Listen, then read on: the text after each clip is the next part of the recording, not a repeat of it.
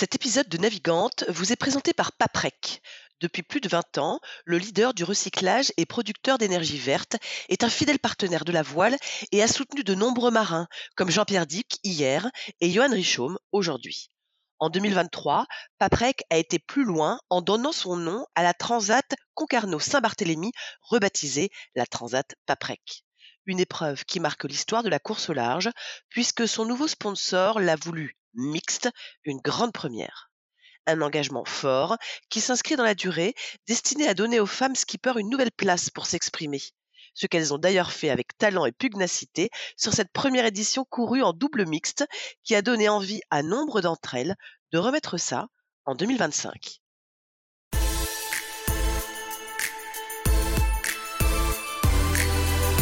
Bonjour à tous, bienvenue dans Navigante, le podcast dédié aux femmes de la course au large et de la régate, celles sous les feux des projecteurs, celles de l'ombre aussi, à ces femmes compétitrices, déterminées, qui mènent parfois mille vies en une. Elles vont vous raconter leur parcours, leur bonheur, leurs cicatrices, leur place dans le monde de la voile. Elles vont nous dire ce qui les anime encore et toujours. On va partir à la rencontre de ces navigantes très inspirantes. Navigante est produit par Tip Shaft, le média des professionnels et des passionnés de voile de compétition.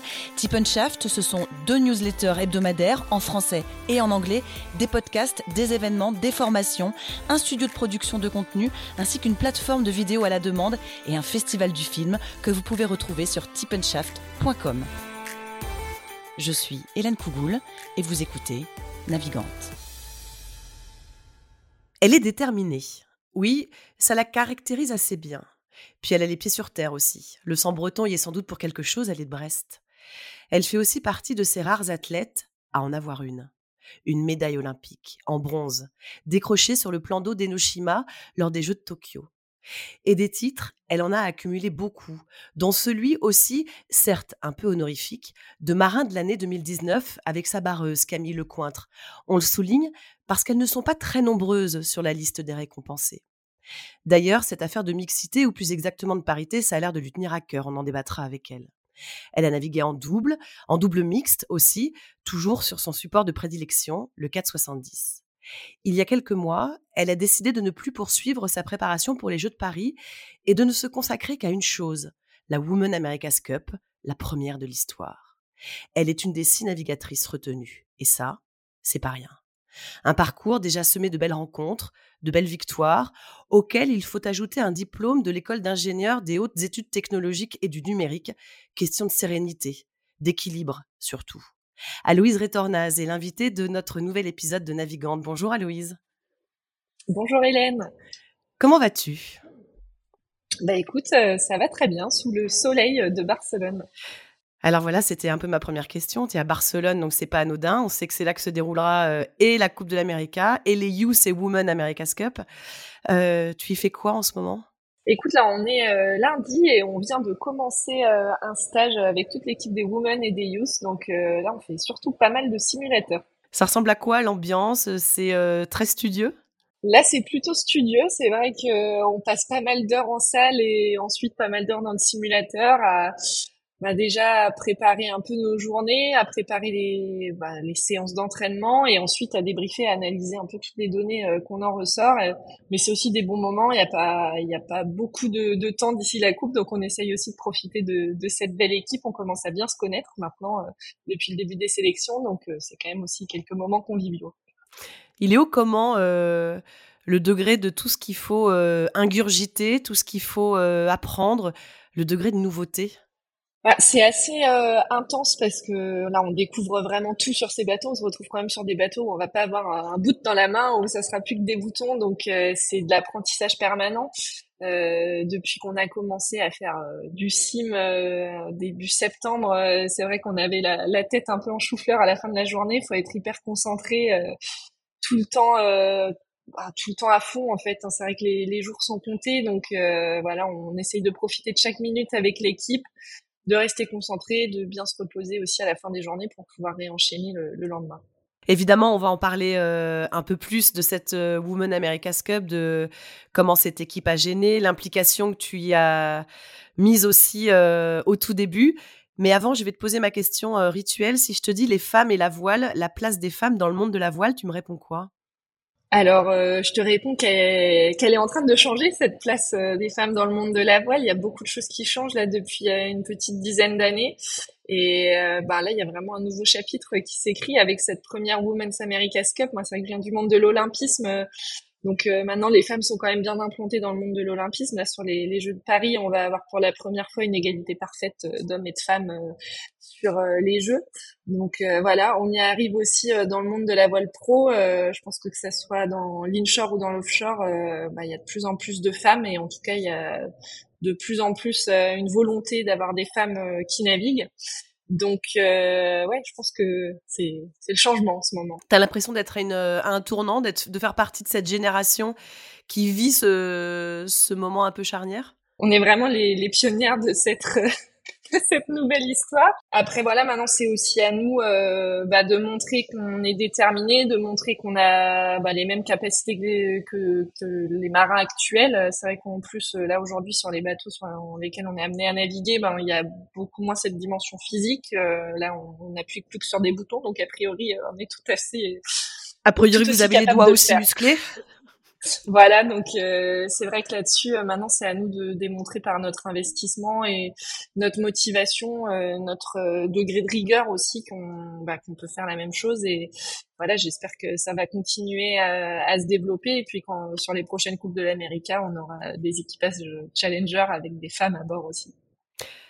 Louis, ça a commencé comment ton histoire d'amour avec la voile et avec avec la mère. Je crois qu'il y a des sœurs un peu plus grandes, un papa aussi qui était déjà bien le, nez dedans et qui t'ont euh, qui t'ont poussé. Je lisais que c'était euh, les, premières fois, c'était à la Toussaint à Brest, donc ça nous donne un petit aperçu. Hein, c'était pas forcément le meilleur moment. C'était clairement pas un choix de se lancer dans cette discipline pour moi. Euh, mon père m'a pas vraiment laissé le choix. Il était euh, passionné de la mer et donc il voulait que ses filles fassent de la voile. Mes deux sœurs y étaient passées avant moi. Euh, J'avoue que les débuts ont été un peu poussifs, euh, comme tu dis, ça peut être un petit peu froid, humide à la Toussaint et surtout venté. Donc un peu des débuts timides et finalement j'ai vraiment accroché en fait quand j'ai commencé la compète. J'ai fait de l'opti bah, directement quand j'ai commencé la voile et c'est vrai que partir le week-end avec les copains sur l'eau euh, pour se bagarrer et, gagner la régate, c'était vraiment le truc qui, me faisait kiffer. Donc euh, c'est comme ça que je suis tombée dedans. Et puis c'est vrai qu'à partir du moment où j'ai commencé les régates, plus, plus trop besoin de me pousser. Au contraire. Comment on se découvre euh, une âme de compétitrice?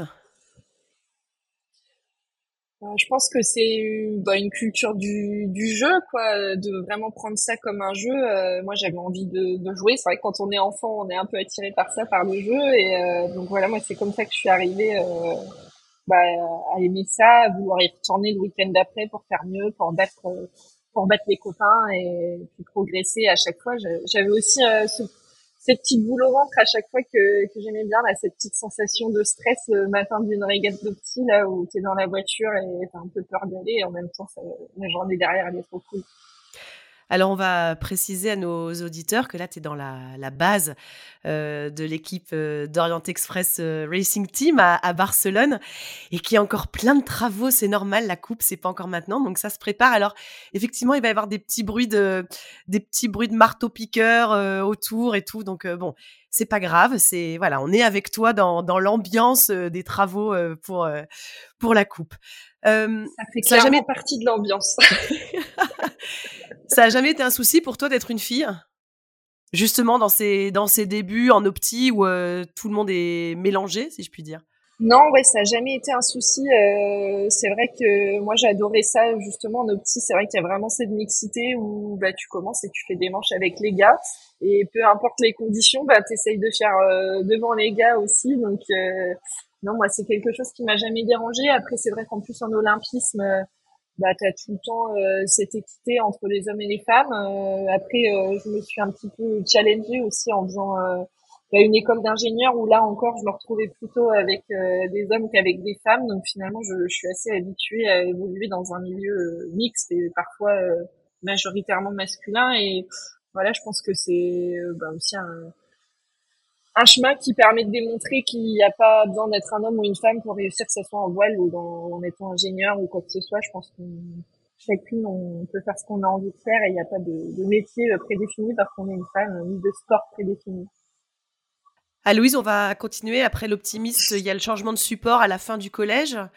Euh, ça va être le 29er, ça va être le 4-20, euh, donc en double euh, cette fois. Et j'aimerais bien que tu nous parles de ce moment où, au centre d'entraînement du Pôle Espoir de Brest, Faustine Méret, qui est championne olympique de planche à voile aux Jeux d'Athènes, vient vous présenter sa médaille. Ça déclenche quoi chez toi à ce moment-là? Oui, ben, c'était même dans mon collège qu'elle est venue présenter sa médaille. Donc euh, moi, je faisais de l'optimiste un petit peu, mes régates le week-end, c'était cool. Euh, on voyait euh, de loin quand on allait à l'entraînement, on voyait les grands qui, bah, qui partaient s'entraîner eux pour préparer les jeux. Et euh, donc Faustine est venue dans mon collège nous montrer cette médaille olympique et euh, bah c'est vrai qu'en fait je la voyais dans la même pièce que moi. Elle me dit bah la piste à Brest, euh, elle s'est préparée depuis des années à Brest et voilà peut-être qu'en fait moi aussi si je continue comme elle et que je fais des années, bah, j'arriverai peut-être à aller au jeu et revenir avec une médaille. Donc euh, ouais, ça a commencé vraiment à me faire rêver parce que ça devenait euh, plus concret de, bah, de voir ça de mes propres yeux. Et bah, c'est vrai que maintenant, du coup, j'aime bien aller dans les écoles montrer ma médaille parce que il y a toujours des enfants que ça fait rêver. Alors peut-être que tout le monde n'est pas sensibilisé de la même manière, mais en tout cas, il y en a toujours euh, quelques-uns qui ont les yeux grands écarquillés et qui, qui ont envie de faire la même chose. Et voilà, j'espère que il y a plein de, de, filles aussi qui vont, de petites filles qui nous verront euh, partir pour la coupe et qui se diront, euh, moi aussi, euh, moi aussi, j'ai envie de, de, partir faire cette épreuve-là. T'as eu des, des modèles?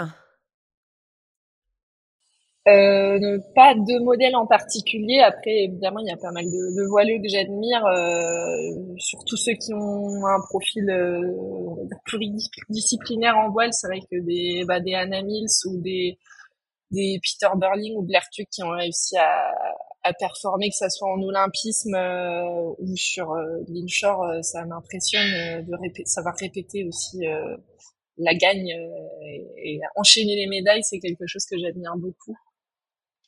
Qu'est-ce qui va te faire basculer vers le haut niveau? C'est pas rien de prendre cette décision-là parce qu'il faut rappeler que quand on décide de basculer dans le haut niveau en, en olympisme, ben on est pas dans le, le, professionnel. Hein, on n'est pas, on gagne pas forcément bien sa vie avec ça. Qu'est-ce qui va te faire basculer? Qu'est-ce qui va te faire te dire, allez, c'est pour moi?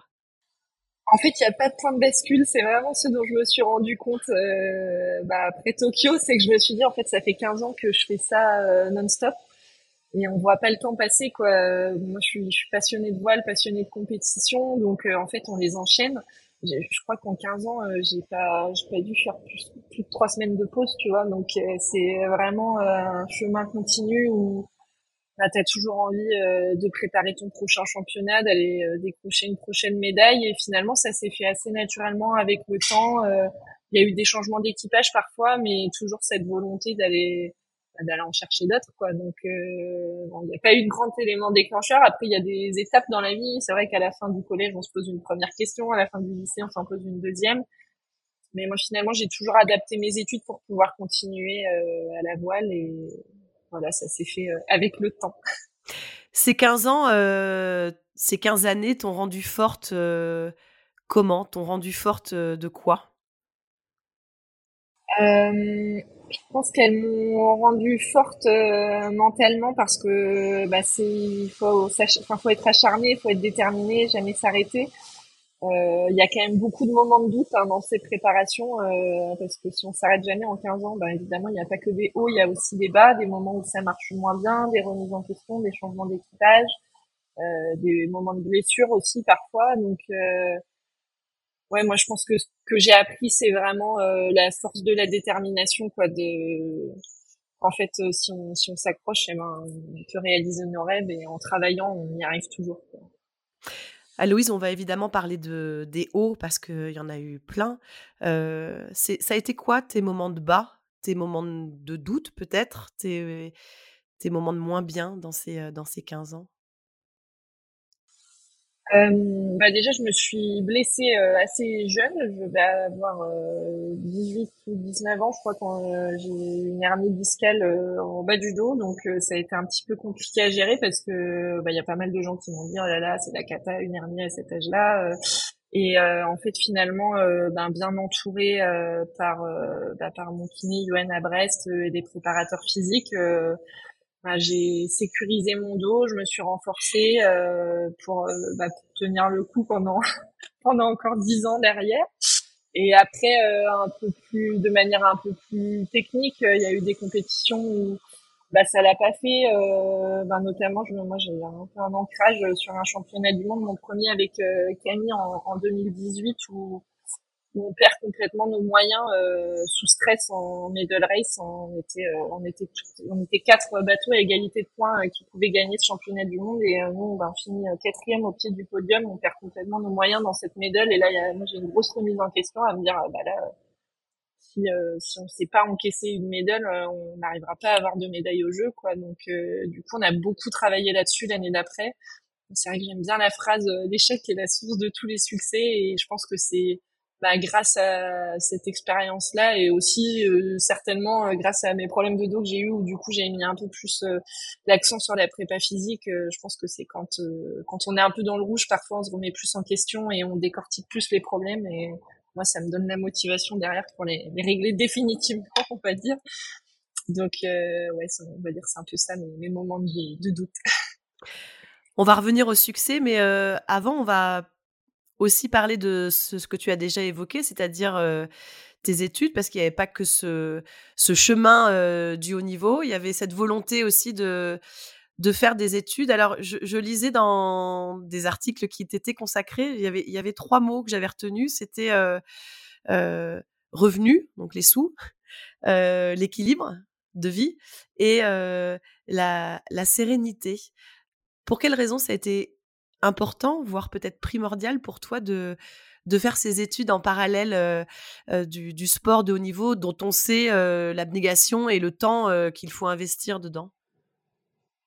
Bah, t'as donné mes trois mots déjà, mais c'est vrai que bah, déjà avant tout, euh, moi ça me permet d'avoir un équilibre de vie. C'est vrai que quand on est sportif de haut niveau, euh, on est euh, très auto-centré sur soi, sur son corps, sa performance, et un peu déconnecté parfois du monde réel. on connaît pas les problématiques de quelqu'un qui bosse en entreprise, qui va tous les jours au boulot de 8h à 18h. Et c'est vrai que moi, ça m'a appris beaucoup euh, directement à la fin de mes études. J'ai intégré une entreprise en CIP, en convention d'insertion professionnelle. Et en fait, euh, socialement et intellectuellement, ça m'a apporté beaucoup parce que je me, ben, je reste connectée au monde réel. Euh, après, évidemment, il y a la sérénité aussi parce que quand on est sportif de haut niveau, ben, on a, comme on en parlait juste avant, euh, des moments de doute. Euh, quand tu sais que tu as quelque chose d'autre, tu continues ton sport parce que tu as envie de le faire et pas parce que t'as pas le choix. Et ça, je trouve ça hyper important. Moi, c'est toujours un truc où je me suis dit, bah, j'ai pas envie de, de faire ça parce que j'ai rien derrière. Et du coup, ça m'apporte euh, un peu ce, ce, calme de me dire, bah, si jamais je me blesse demain, euh, si jamais j'en ai plus envie demain, et ben je, je sais que j'ai un métier qui me plaît à côté et j'ai commencé à construire quelque chose aussi derrière. Je te coupe deux secondes. C'est c'est quelque chose qui fait peur. Euh, le la peur de ne plus avoir envie. Et non, je ne vais pas paraphraser Johnny Hallyday en disant l'envie d'avoir envie.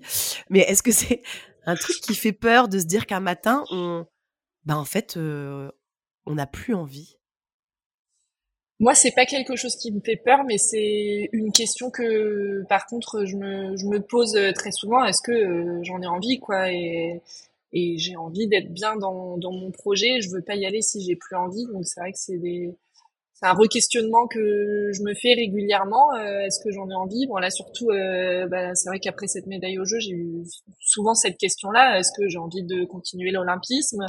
Euh, j'ai eu pas mal de changements en plus dans mes dans mes projets ces derniers temps. Euh, donc j'avais commencé après les jeux avec Kevin, Kevin qui est parti sur la coupe. Est-ce que ouais voilà Kevin Péponné. Euh, Est-ce que j'ai envie encore de refaire un équipage? Je suis repartie avec quelqu'un d'autre. Finalement, euh, le projet s'est arrêté euh, bah, assez récemment en juillet. Qu'est-ce que j'ai envie de faire derrière? Je suis partie en Accra, donc après c'est toujours ça qui me drive un petit peu et je le fais toujours par envie. Et ouais, je pense que ce qu'on fait est tellement exigeant, si on le fait à contre-cœur, euh, ça peut pas marcher, quoi. Donc c'est vrai que d'avoir euh, ce, cette situation un peu à côté, de savoir que j'ai un travail, bah, je sais que je le fais parce que j'en ai envie. Pas par par contrainte. Donc on a parlé de l'équilibre, on a parlé de la sérénité et puis voilà les sous Évidemment, les sous, les revenus. Euh, bah, notamment en olympisme, c'est vrai qu'on on a des difficultés, hein, on va pas se mentir, c'est quelque chose qui est connu de tous, mais on on gagne pas vraiment notre vie. Euh, c'est vrai que quand on a des, des résultats en équipe de France, on est euh, très bien soutenu euh, par notre fédération, par des partenaires privés aussi mais euh, on n'a pas une vraie sécurité de l'emploi déjà, on peut dire, et puis euh, et ouais, c'est des revenus qui sont pas, enfin par rapport euh, quand si on compare à des footballeurs ou des certains sports collectifs, euh, on est à des années-lumière de là. Donc euh, c'est vrai que ça c'est aussi hyper important de pouvoir payer son logement à la fin de, à la fin du mois. Donc donc évidemment, ouais, je suis, moi je suis soutenue, j'ai de la chance d'être soutenue depuis par le Crédit Mutuel Arkea depuis des années en CIP chez eux et c'est un vrai soulagement. Aloïse, on l'a dit, on va parler des hauts parce que bah, on a quand même bien envie que tu nous racontes un peu mieux cette belle aventure des, Jeux de Tokyo parce que c'est pas rien d'aller décrocher une, médaille olympique. vous n'êtes pas si nombreux, donc ça va faire du bien aussi d'appuyer sur, sur cette victoire là. D'abord ce duo avec Camille Lecointre, comment il fonctionne est-ce qu'il fonctionne vite? Est-ce que vous vous trouvez vite deux femmes ensemble sur un bateau? Est-ce que c'est une évidence? Euh, alors, on se connaissait déjà depuis des années avec Camille. Camille avait fait les Jeux de Rio. elle a eu un petit garçon après les Jeux de Rio. Et bon, quand elle a décidé qu'elle voulait repartir, en fait, assez vite, on s'est rapprochés toutes les deux et on a eu cette envie de, de tenter le coup ensemble. Euh, Camille, elle m'a coachée quand j'étais en opti, donc on se connaissait quand même assez bien. Elle était un peu plus âgée. Euh, et finalement, euh, sur l'eau, ça a pris assez vite. Je pense principalement parce qu'on avait envie de la même chose et le même niveau d'investissement. après, à terre, c'est vrai qu'on est des personnes très différentes. Et, et, voilà, donc on n'a pas, on n'a pas cherché à être parfaitement sur la même longueur d'onde dans tous les domaines ou à être meilleure amie je pense qu'on a surtout cherché à trouver un fonctionnement qui nous allait à toutes les deux, euh, avec euh, bah aussi toute une équipe qui nous qui nous entourait. Ça, c'était quelque chose qui nous tenait à cœur d'avoir euh, ben, un coach Gilda qui nous connaissait bien, Gilda Philippe, Gilda Philippe. d'avoir aussi une préparatrice mentale qui était Émilie Pelos. Et en fait, tout ce cadre, il permet euh, bah, d'avancer dans un environnement de confiance euh, et où on arrive à se dire les choses, à décortiquer les problèmes quand il y en a. Il y a aussi un médiateur quand, quand il faut. Donc, oh, il y a eu besoin de euh, médiateur Non, mais parfois. c'est pas tout rose dans un équipage forcément. Au début, on a forcément une petite période de lune de miel où, où tout va bien. Et bah, tu vois, par exemple, je parlais du mondial de 2018 tout à l'heure. C'est vrai que bah, ça a été un coup dur et et là, à ce moment-là, bah, tu as besoin quoi d'avoir un avis extérieur, euh, d'avoir quelqu'un qui permet euh, bah, de d'aider à se poser les bonnes questions euh, à deux ou à trois avec le coach aussi. Donc voilà, je pense que c'est ça qui a fait notre force, c'est de partir tout de suite ouais, avec cet entourage et et ce ouais cette, ce même ADN, cette même envie d'aller d'aller jusqu'au bout chercher une médaille. Ça ressemble à quoi l'abnégation, l'organisation qu'il faut avoir pour mener un projet olympique? Et puis alors il y a bah, un mot, je ne sais pas si c'est un gros mot, mais non, non, je t'en prie, mais c'est moi qui te coupe, tu vois. Est-ce que le mot sacrifice est un bon mot aussi? Ouais, moi j'ai pas peur d'engager ce mot sacrifice parce que c'est une réalité. C'est vrai qu'on a souvent la photo de l'iceberg où on dit voilà ce qu'on voit chez un sportif et voilà tout le bas de l'iceberg qu'on voit pas.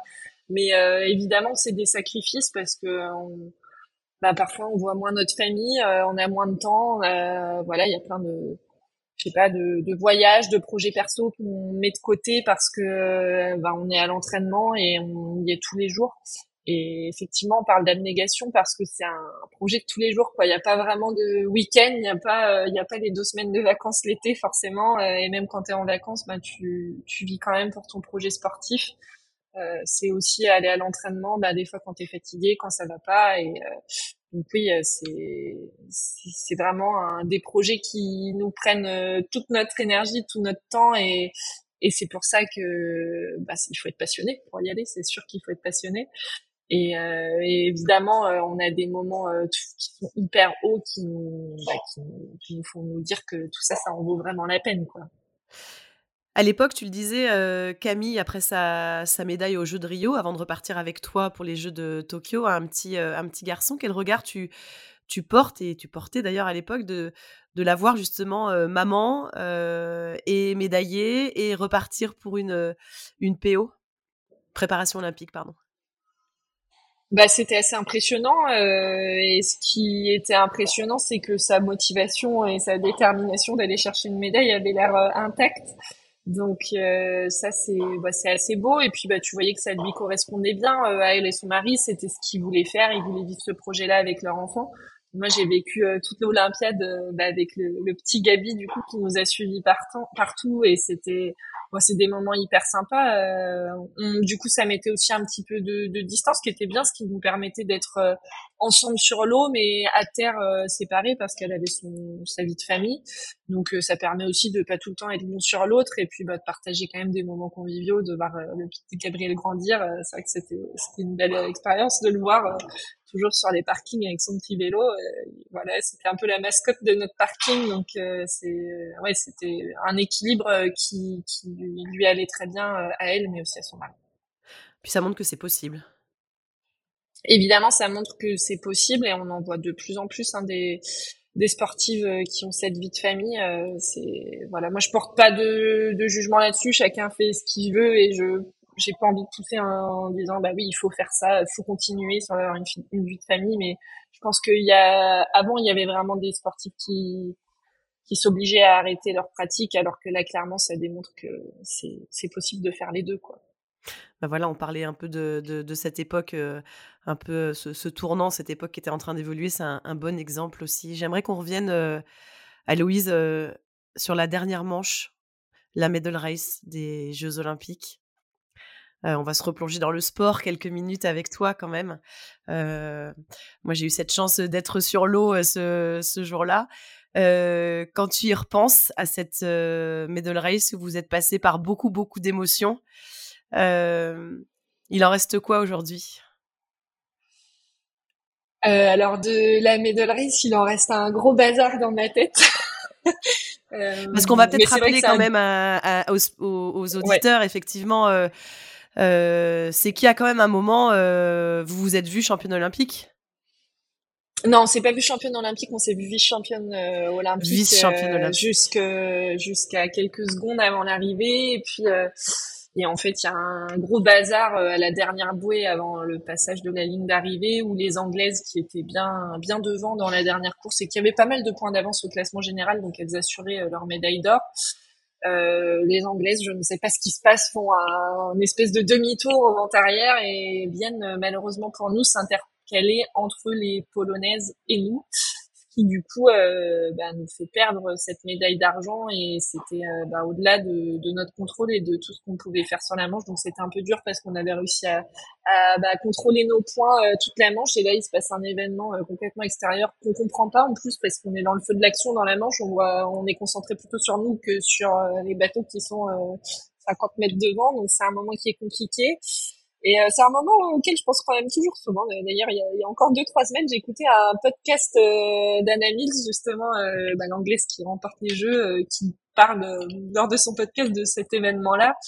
Et c'est vrai que bon, j'en garde un peu de regret parce que du coup, ça, bah, ça, ça, casse un petit peu le moment sur cette finale parce que bah, personne comprend ce qui se passe. Euh, du coup, quand on comprend pas ce qui se passe sur une finale des jeux, euh, forcément, on porte réclamation pour avoir la chance de pouvoir comprendre ce qui s'est passé euh, parce qu'au début on se dit mais c'est impossible qu'il se vienne de se passer euh, quelque chose comme ça. On se dit qu'il y a eu euh, soit une course par équipe ou enfin on comprend pas trop. On se dit qu'il y a eu un événement pas normal parce qu'il s'est passé euh, une manœuvre qui n'est jamais arrivée sur l'eau auparavant. Et donc du coup on va on va en salle de jury. C'est un moment qui est hyper stressant parce que on sait pas trop ce qui va se passer. On sait pas ce qu'on va y voir et euh, bon, finalement, tout se passe assez vite. Euh, donc, euh, c'est moi qui finis dans la salle du jury. En plus, c'est une position qui est hyper compliquée parce que je me retrouve à sous-entendre que l'anglaise a fait de la course par équipe et que c'est pas honnête. Euh, c'est pas un moment facile du coup. Euh, et finalement, du coup, on revoit. Euh, donc, c'était le seul moyen de revoir les images. Donc, dans la salle du jury, on revoit les images. Euh, moi, je suis avec euh, Anna dans la salle du jury, donc on, repasse le film. Et donc, sur le film, on voit juste que c'est un, craquage, quoi. Que voilà, c'est la finale des Jeux, que les Anglaises sont en panique, qu'elles ont peur de faire une faute, et que du coup, elles prennent une manœuvre qui n'existe. Enfin, elles font une manœuvre qui n'existe pas et qui du coup me coûte cher en termes de deux points et deux médailles, mais bon, en fait, ça se derrière, euh, ça se, ça retombe euh, assez vite. Euh, on sort de la salle de jury, on, a, on sait qu'on a cette médaille de bronze. Forcément, on aurait eu la quatrième place à côté d'une manette comme ça, ça aurait été encore plus dur à digérer, mais c'est des, des équipages avec qui on s'entendait très bien quand même, bah, surtout les polonaises qui du coup prennent l'argent et les anglaises avec qui on s'entendait très bien et on s'entend très bien aujourd'hui. Donc voilà, c'est Malheureusement, on va dire pas de bol pour nous, mais euh, ça a été un bon yo-yo émotionnel, mais ça, ça reste quand même une médaille de bronze et il n'y a pas trop de, de regrets, en tout cas sur la couleur de la médaille finalement. C'est plus sur la célébration du moment. À propos de célébration, quand tu euh, tu te revois dans sur les photos, sur les images ou même euh, dans tes souvenirs à toi sur ce podium des Jeux Olympiques, euh, il reste quoi comme euh, comme émotion? C'est quoi d'être sur un podium des Jeux Olympiques quand ben voilà, on a, on a, on a rêvé de ça sans doute, on s'est battu pour ça aussi pendant, pendant 15 ans? Bah, C'est un bon tourbillon d'émotions. Le moment passe très très vite. l'impression qu'on est monté et pas qu'on est redescendu. Euh, mais non, je me, enfin, je me souviens quand même de, bah, de monter, de me dire waouh, ça y est quoi, première fois de ma vie que je vais au jeu et et on est là avec Camille en train d'attendre notre médaille donc c'est un moment qui est hyper fort euh, c'est beaucoup de fierté et puis surtout euh, enfin je me souviens bien de ces moments là aussi où bah on, est euh, sur WhatsApp avec nos proches à l'autre bout du monde et c'est la fête en France il y avait il y avait un ils avaient mis un écran géant au pôle à Brest moi dans mon club au Sable d'Olonne ils avaient aussi mis un écran géant donc c'est ouais c'est beaucoup de fierté les gens connaissent les Jeux Olympiques, les gens connaissent moins le 4,70. Donc euh, moi, ça faisait des années que j'embêtais tout le monde avec mes histoires de 4,7. À chaque fois, on me demande c'est quoi un 4,7. Et puis en fait, euh, là, t'es au jeu. Les gens, ils savent très bien ce que c'est les Jeux. Euh, tous les copains avec qui je suis pas allée en week-end, avec qui j'ai raté toutes les soirées, ben ils comprennent finalement. Donc c'est un c'est un super beau moment quoi. C'est une super belle reconnaissance de toutes ces années de travail et et puis surtout, en fait, après, euh, tu rentres euh, avec ta médaille et t'as un truc à ramener aux gens et les gens sont, sont aussi hyper contents d'avoir vécu l'aventure avec toi. Pour tous nos partenaires aussi, c'était euh, un super moment. Je sais qu'on a vécu des super bons moments en rentrant des jeux, à, aller montrer la médaille un peu à tout le monde. Donc c'est ouais, c'est vraiment beaucoup beaucoup de d'émotions, beaucoup de joie et de fierté. Quel est le message le plus inattendu ou le plus fou que tu aies reçu pour te féliciter? Euh, bon, on en a eu pas mal. Euh, c'est vrai qu'on a eu une petite vidéo. On avait Franck Dubos qui était venu parrainer notre euh, notre bateau et en fait il nous a fait une petite vidéo. Il a suivi les jeux lui aussi à fond. Après, c'était aussi marrant tout le monde des jeux. Moi, j'avais pas mal de copains euh, en France qui me suivaient, mais les manches, c'était à 5 heures du matin. Donc, euh, parfois, tu avais les messages des gens qui rentraient de soirée et qui te regardaient au jeu. C'était aussi assez rigolo. Et puis après, bah, évidemment, tu as aussi euh, bah, la remise à, à l'Élysée. Moi, j'ai eu la médaille du, mérite. donc, c'était un super bon moment aussi. Évidemment, quand on a la bise d'Emmanuel Macron, c'est sympa aussi. Ça change quoi dans la vie d'avoir une médaille olympique? Et ça change quoi dans la tête de la femme que tu es et de l'athlète de haut niveau que tu es? Est-ce qu'on se sent invincible en fait après avoir une médaille olympique? Non, alors clairement on se sent pas invincible après avoir une médaille olympique. Euh, ça change parce qu'il y a, comme je disais, il y a quand même cette reconnaissance. Tout le monde connaît les Jeux et dire que tu es médaillé olympique, c'est c'est stylé. Après, euh, ça change pas la vie. Ça change pas du tout la vie. Euh, euh, les gens s'imaginent que tu vas avoir tous les sponsors qui viennent te voir, mais non, ça ne se passe pas comme ça. Et puis en fait, bah moi assez vite, on va dire les affaires ont repris parce que j'ai repris un autre projet olympique derrière. Donc en plus c'était un projet olympique sur une une préparation beaucoup plus courte parce qu'on avait perdu un an avec le Covid, donc on n'avait plus que trois ans pour se préparer aux Jeux de Paris. Euh, donc finalement, euh, je suis pas restée euh, toute l'année sur mon petit nuage là-haut. Euh, j'ai assez vite repris l'entraînement, essayé de retrouver des partenaires. comme le projet changeait, comme notre discipline devenait mixte, bah tu pouvais pas rester là à tourner les pouces en disant allez on reprend les mêmes et on recommence. Il fallait recréer une nouvelle histoire et donc voilà, c'était un peu bah, repartir de zéro et puis y retourner, quoi, retourner au charbon, travailler et s'investir. Voilà, on disait hein, les pieds sur terre, tu vois, on n'avait pas complètement, euh, complètement tort. Euh, tu disais euh, repartir au charbon avec un projet en mixte, hein, puisque pour les Jeux de Paris 2024, le 470 sera, sera en mixte. Donc il y a eu ce début avec Kevin Péponnet, puis avec Hippolyte Macchetti, puis avec Hugo Leclèche. Euh, tu as changé beaucoup de beaucoup de barreurs sur ces euh, sur ces. je, n'ai eu que deux vrais barreurs. Mais pas, pas, pas que de ton fait. Hein. On sait que Kevin a décidé d'arrêter, euh, Hippolyte aussi, et puis toi, tu as décidé d'arrêter cette préparation olympique. à quel point c'est difficile de prendre cette décision-là? Et qu'est-ce qui t'a toi fait la prendre? Alors déjà c'est pas euh, vraiment une, une décision que j'aurais aimé prendre. Hein. Euh, je l'ai prise parce que elle est un peu subie? J'ai réfléchi. Ouais, elle est un petit peu subie. Euh, c'est vrai que bah, Kevin, ça s'arrête assez tôt dans l'Olympiade parce qu'il part sur cette GP et sur la coupe. je comprends parfaitement son choix. Il a une, une super belle opportunité et puis aujourd'hui il démontre qu'il qu'il a bien fait de prendre ses décisions et c'est moi qui viens le retrouver, qui vient le retrouver à Barcelone. Euh, mais c'est vrai qu'après avec Hippolyte, on était déjà bien avancé dans la sélection pour Paris. Euh, c'était assez assez serré avec euh, Camille et Jérémy. Et donc la décision, elle a été un petit peu subie. Enfin, je veux dire un petit peu, elle était complètement subie de mon côté. J'étais pas prête à ça. après, bon voilà, il s'est retiré pour raisons personnelles et je j'ai pas de, de grosse amertume par rapport à ça. Mais c'est vrai que du coup, quand on regardait euh, les cartes qui me restaient en main, bah, on était quand même très avancé dans la sélection. Euh, j'ai eu à cœur de terminer le 470 quand même avec ce championnat du monde, donc j'ai demandé à Hugo Leclerc de venir euh, me, me, dépanner sur ce championnat du monde et c'est franchement je suis hyper contente de l'avoir fait. mais je voyais bien que dans le temps qui nous restait, vu comme la sélection était déjà avancée, c'était pas possible de recréer encore quelque chose. Et en fait, moi, en parallèle de ça, depuis euh, septembre 2022, j'étais déjà un petit peu passée en mode coupe. Donc, j'avais à cœur de vouloir faire ce double projet. Finalement, ça se transforme en simple projet, ce qui finalement n'est peut-être pas si mal vu l'investissement que ça demande. Euh, mais euh, mais ouais, en fait, moi, j'étais déjà en mode coupe depuis un moment. Donc, euh, quand en juillet, Hippolyte arrête, je me dis, ben, je vais, je me concentre à fond sur la coupe.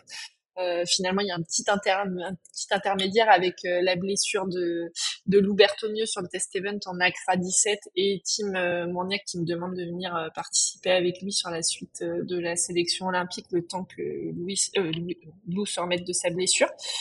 Donc, une super expérience et là c'est vrai que je saisis vraiment l'opportunité parce que je me dis euh, bah ouais en fait moi je vais aller faire euh, la coupe sur un bateau qui vole. Et là euh, Tim qui est le, le, la petite pépite française du, du, bateau qui vole veut que je fasse avec lui ce championnat d'Europe. Donc en plus un, un, bon ami à moi on, on a partagé l'aventure à Marseille ensemble parce qu'on était en coloc sur Marseille. Donc là j'y vais j'y vais à fond et on se prépare bah, de septembre à enfin tout septembre octobre on navigue en Accra et on arrive euh, du coup préparé pour euh, pour l'européen et super expérience quoi.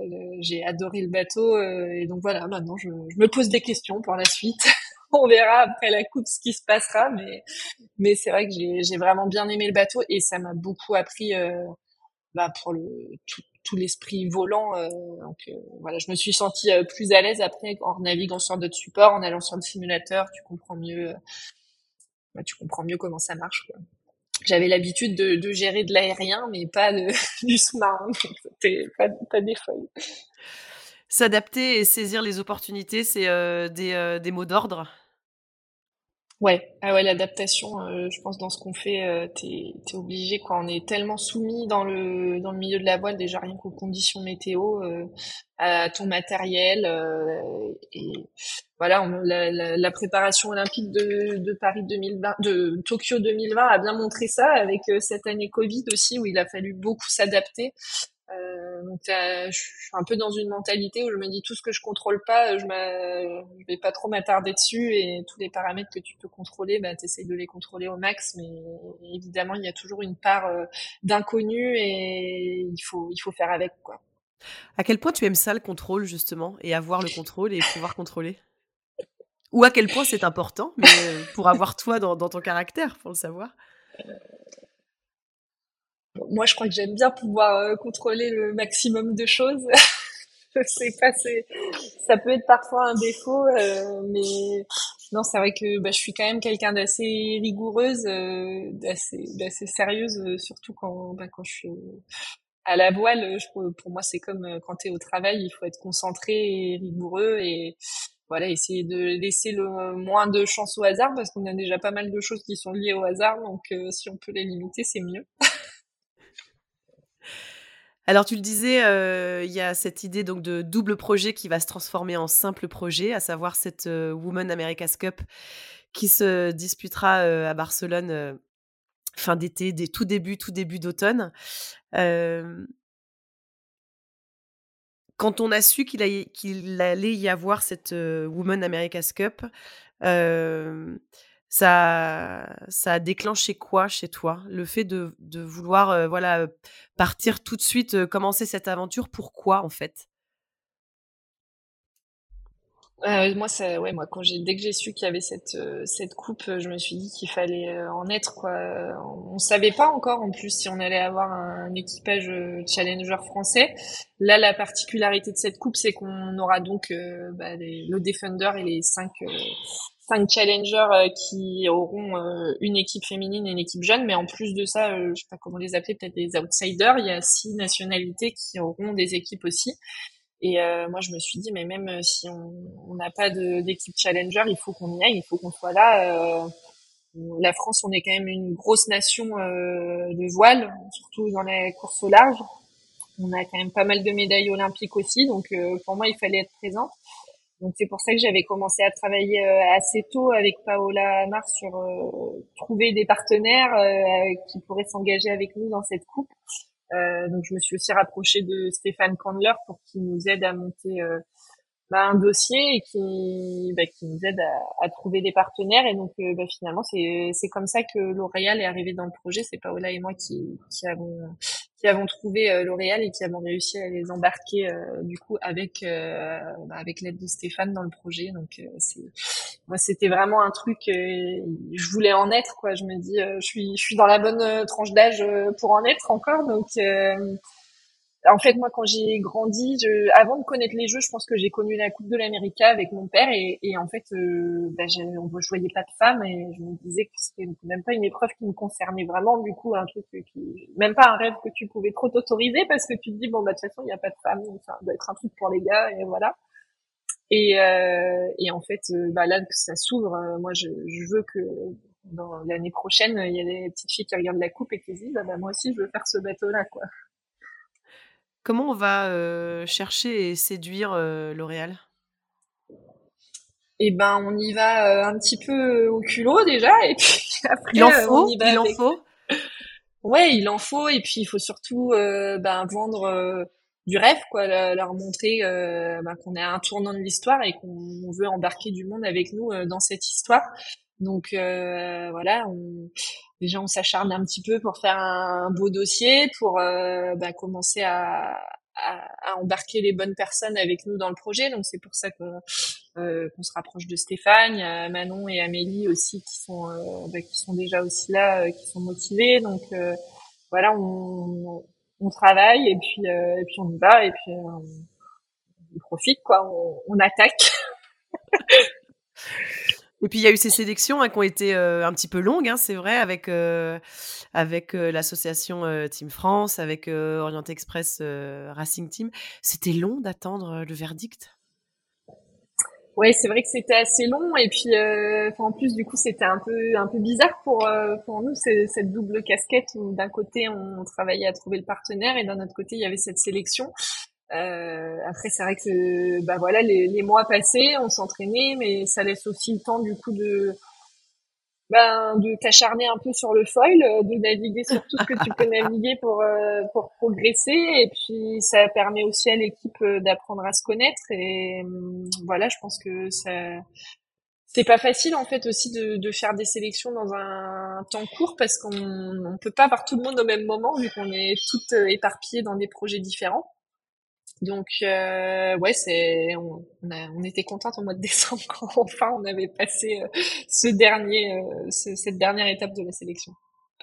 On a entendu, on a entendu les, travaux hein, qui vont bientôt se, terminer. Je crois qu'il y a une barre de fer qui vient de tomber par terre. Tout, tout va bien. Ça dit quoi de la société, Aloïse? Ça dit quoi de l'évolution que la coupe s'ouvre aux femmes?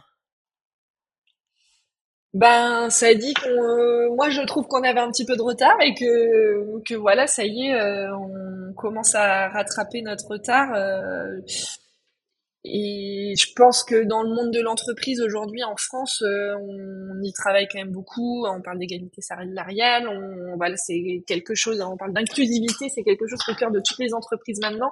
Dans le milieu du sport, ça met plus de temps à arriver. Il y a aussi, euh, ça reste un peu ancré dans les mœurs de dire parfois, bah oui, mais les gars sont plus musclés, donc euh, c'est normal. en voile, ils peuvent y arriver mieux ou quoi que ce soit. Mais, euh, mais en fait, aujourd'hui, ça marche plus de dire ça. Donc, euh, donc il était temps que ça change. Je pense que il y a CLGP aussi qui est pour pas mal parce que ça fait ben, trois ans maintenant avec l'ouverture du Women Password Programme qu'ils ont commencé à intégrer les femmes.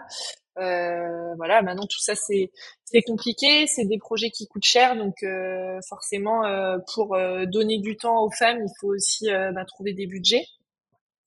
Donc euh, voilà, c'est toujours ce, challenge, cette course, cette course aussi contre la montre, et puis euh, ben, maintenant trouver euh, ben, du du temps, du budget pour faire naviguer les femmes, pour nous faire progresser pour réduire un peu ce fossé parce qu'on ben, on a pris quand même un tournant dans le milieu de la voile il y a, on va dire depuis une quinzaine d'années avec l'arrivée du foil. Euh, ça aurait été magique qu'il y ait 15 ans on puisse intégrer les femmes à même hauteur que que les hommes. Il n'y aurait pas eu cette création d'un premier fossé, mais je pense que voilà, on est le fossé est pas trop grand encore, donc il est temps de il est temps de le combler. Et puis euh, je pense qu'on a la chance en France euh, d'être dans une équipe euh, bah, avec toute l'équipe du coup de, de Challenger, avec Bruno Dubois qui soutient bah, l'inclusion de d'équipes féminines justement. Quentin qui a, qui est aussi partant pour faire naviguer les femmes. je pense qu'il faut qu'on saisisse notre créneau et, et voilà, c'est, je pense que c'est des choses qui tiennent vraiment à cœur aussi de nos partenaires. Donc on voit que les partenaires, ça leur tient à cœur que les femmes soient intégrées au projet. Et euh, voilà, il voilà, faut, faut, y aller. Pour moi, on a, on a le, le, tapis rouge est déroulé, euh, mais par contre, ça va aussi euh, dépendre de nous. quoi. C'est à nous de, de montrer qu'on en a envie et qu'on peut le faire. Quoi.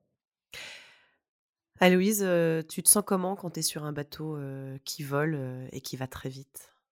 C'est quoi le, le plaisir, l'adrénaline, euh, la peur a-t-elle sa place euh, euh, Allez, si on était une petite souris et qu'on pouvait se mettre à l'intérieur de toi, on, ressentirait quoi? Alors ça dépend un petit peu des supports, mais dans tous les cas, il y a beaucoup d'excitation. moi, j'adore ça, la sensation en vol, elle est dingue.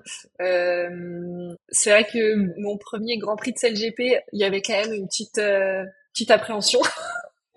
une petite euh, une petite dose de peur au moment du premier départ là quand tout le monde qui vient euh, qui il n'y a pas la place de passer tous les bateaux dans la ligne de départ donc euh, c'est chaud quoi après c'est quand même surtout du kiff hein. c'est vraiment hyper fun le, bah, le Nacra, par exemple, c'est incroyable, quoi. Tu sens vraiment le bateau sous tes pieds, et puis après, c'est toute une question d'équilibre voilà, c'est un, déjà qu'on se sent euh, assez libre euh, quand on fait euh, un, sport nature comme ça où on est on est sur les éléments on se prend les embruns dans la tête mais là en plus quand tu es en vol la sensation de liberté elle est incroyable et la vitesse c'est c'est un peu addictif quoi. Tu as un lien particulier avec l'océan, j'ai l'impression, vu la, étant donné la façon dont tu en parles. Je crois que tu es aussi ambassadrice hein, de la Surfrider Fondation. C'est, c'est quoi ce milieu-là pour toi? À quel point il est, il est en toi? Bah moi j'ai baigné euh, dans l'océan depuis que je suis petite. Hein. Mes parents qui avaient une, une petite maison sur l'île de Molène, euh, pas très loin d'Ouessant, et donc c'est un endroit euh, hyper nature où j'allais tous les week-ends. Donc c'était toute l'année, on se baignait, peu importe qu'il fasse qu'il fasse 10 degrés ou qu'il en fasse, bon je vais pas dire 30, je crois pas que ça arrive très souvent. À non, ça n'arrive pas. Ne mens pas aux gens, ce n'est pas vrai. Mais euh, non, c'est vrai que j'ai toujours euh, adoré ça. Euh, bah, après la voile, c'est venu. Je pense que j'ai aimé la voile plus par la compétition, mais enfin maintenant de, de, manière générale, j'ai essayé de vivre à Rennes pendant un moment, mais je n'en pouvais plus de ne pas voir de ne pas voir la mer.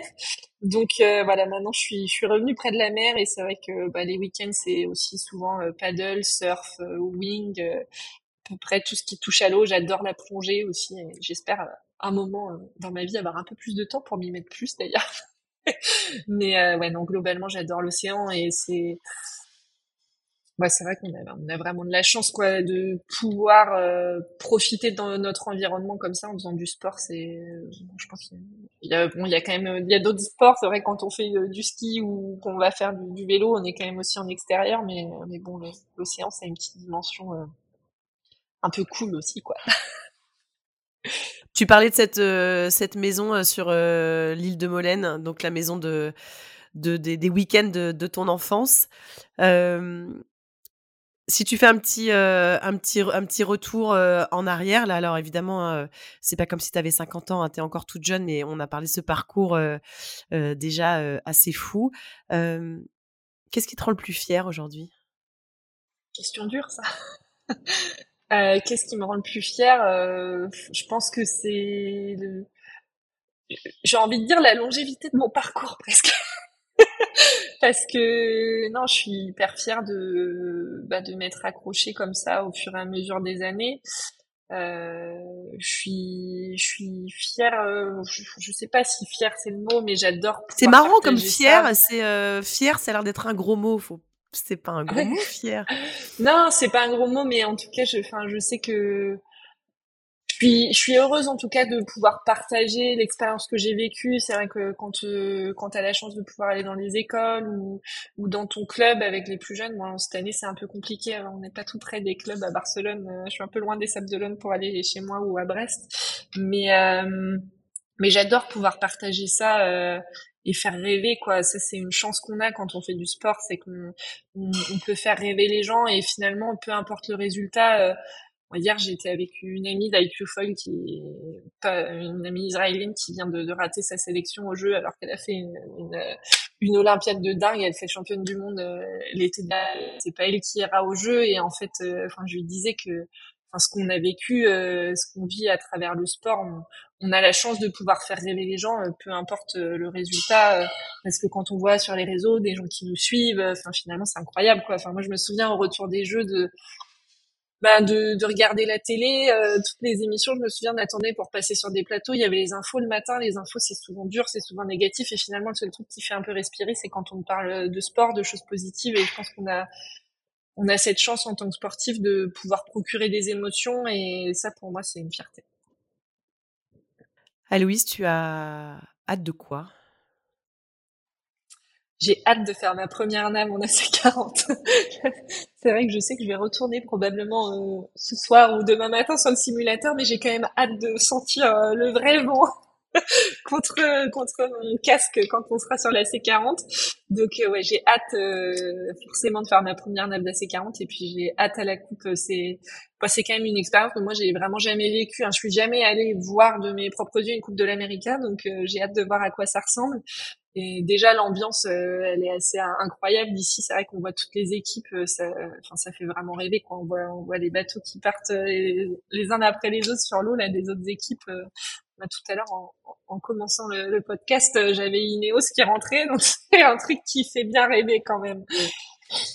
Eh ben, on va te laisser à ton rêve bien éveillé, ceci dit, parce qu'il va falloir l'être euh, bien éveillé hein, pour les, les, prochains mois à venir. Merci beaucoup d'avoir été euh, l'invité de Navigante. C'était super de partager ce moment-là avec toi. Tu remercieras les, les messieurs qui font les, les travaux hein, derrière toi. C'est bon, je pense qu'ils ont fini. Voilà, bah avec nous, ils sont dans le bon timing. Merci encore euh, d'avoir euh, partagé ton temps avec nous pour, euh, pour Navigante et puis on te souhaite plein de belles choses pour, pour cet automne à Barcelone, bien sûr. Merci beaucoup à toi, Hélène.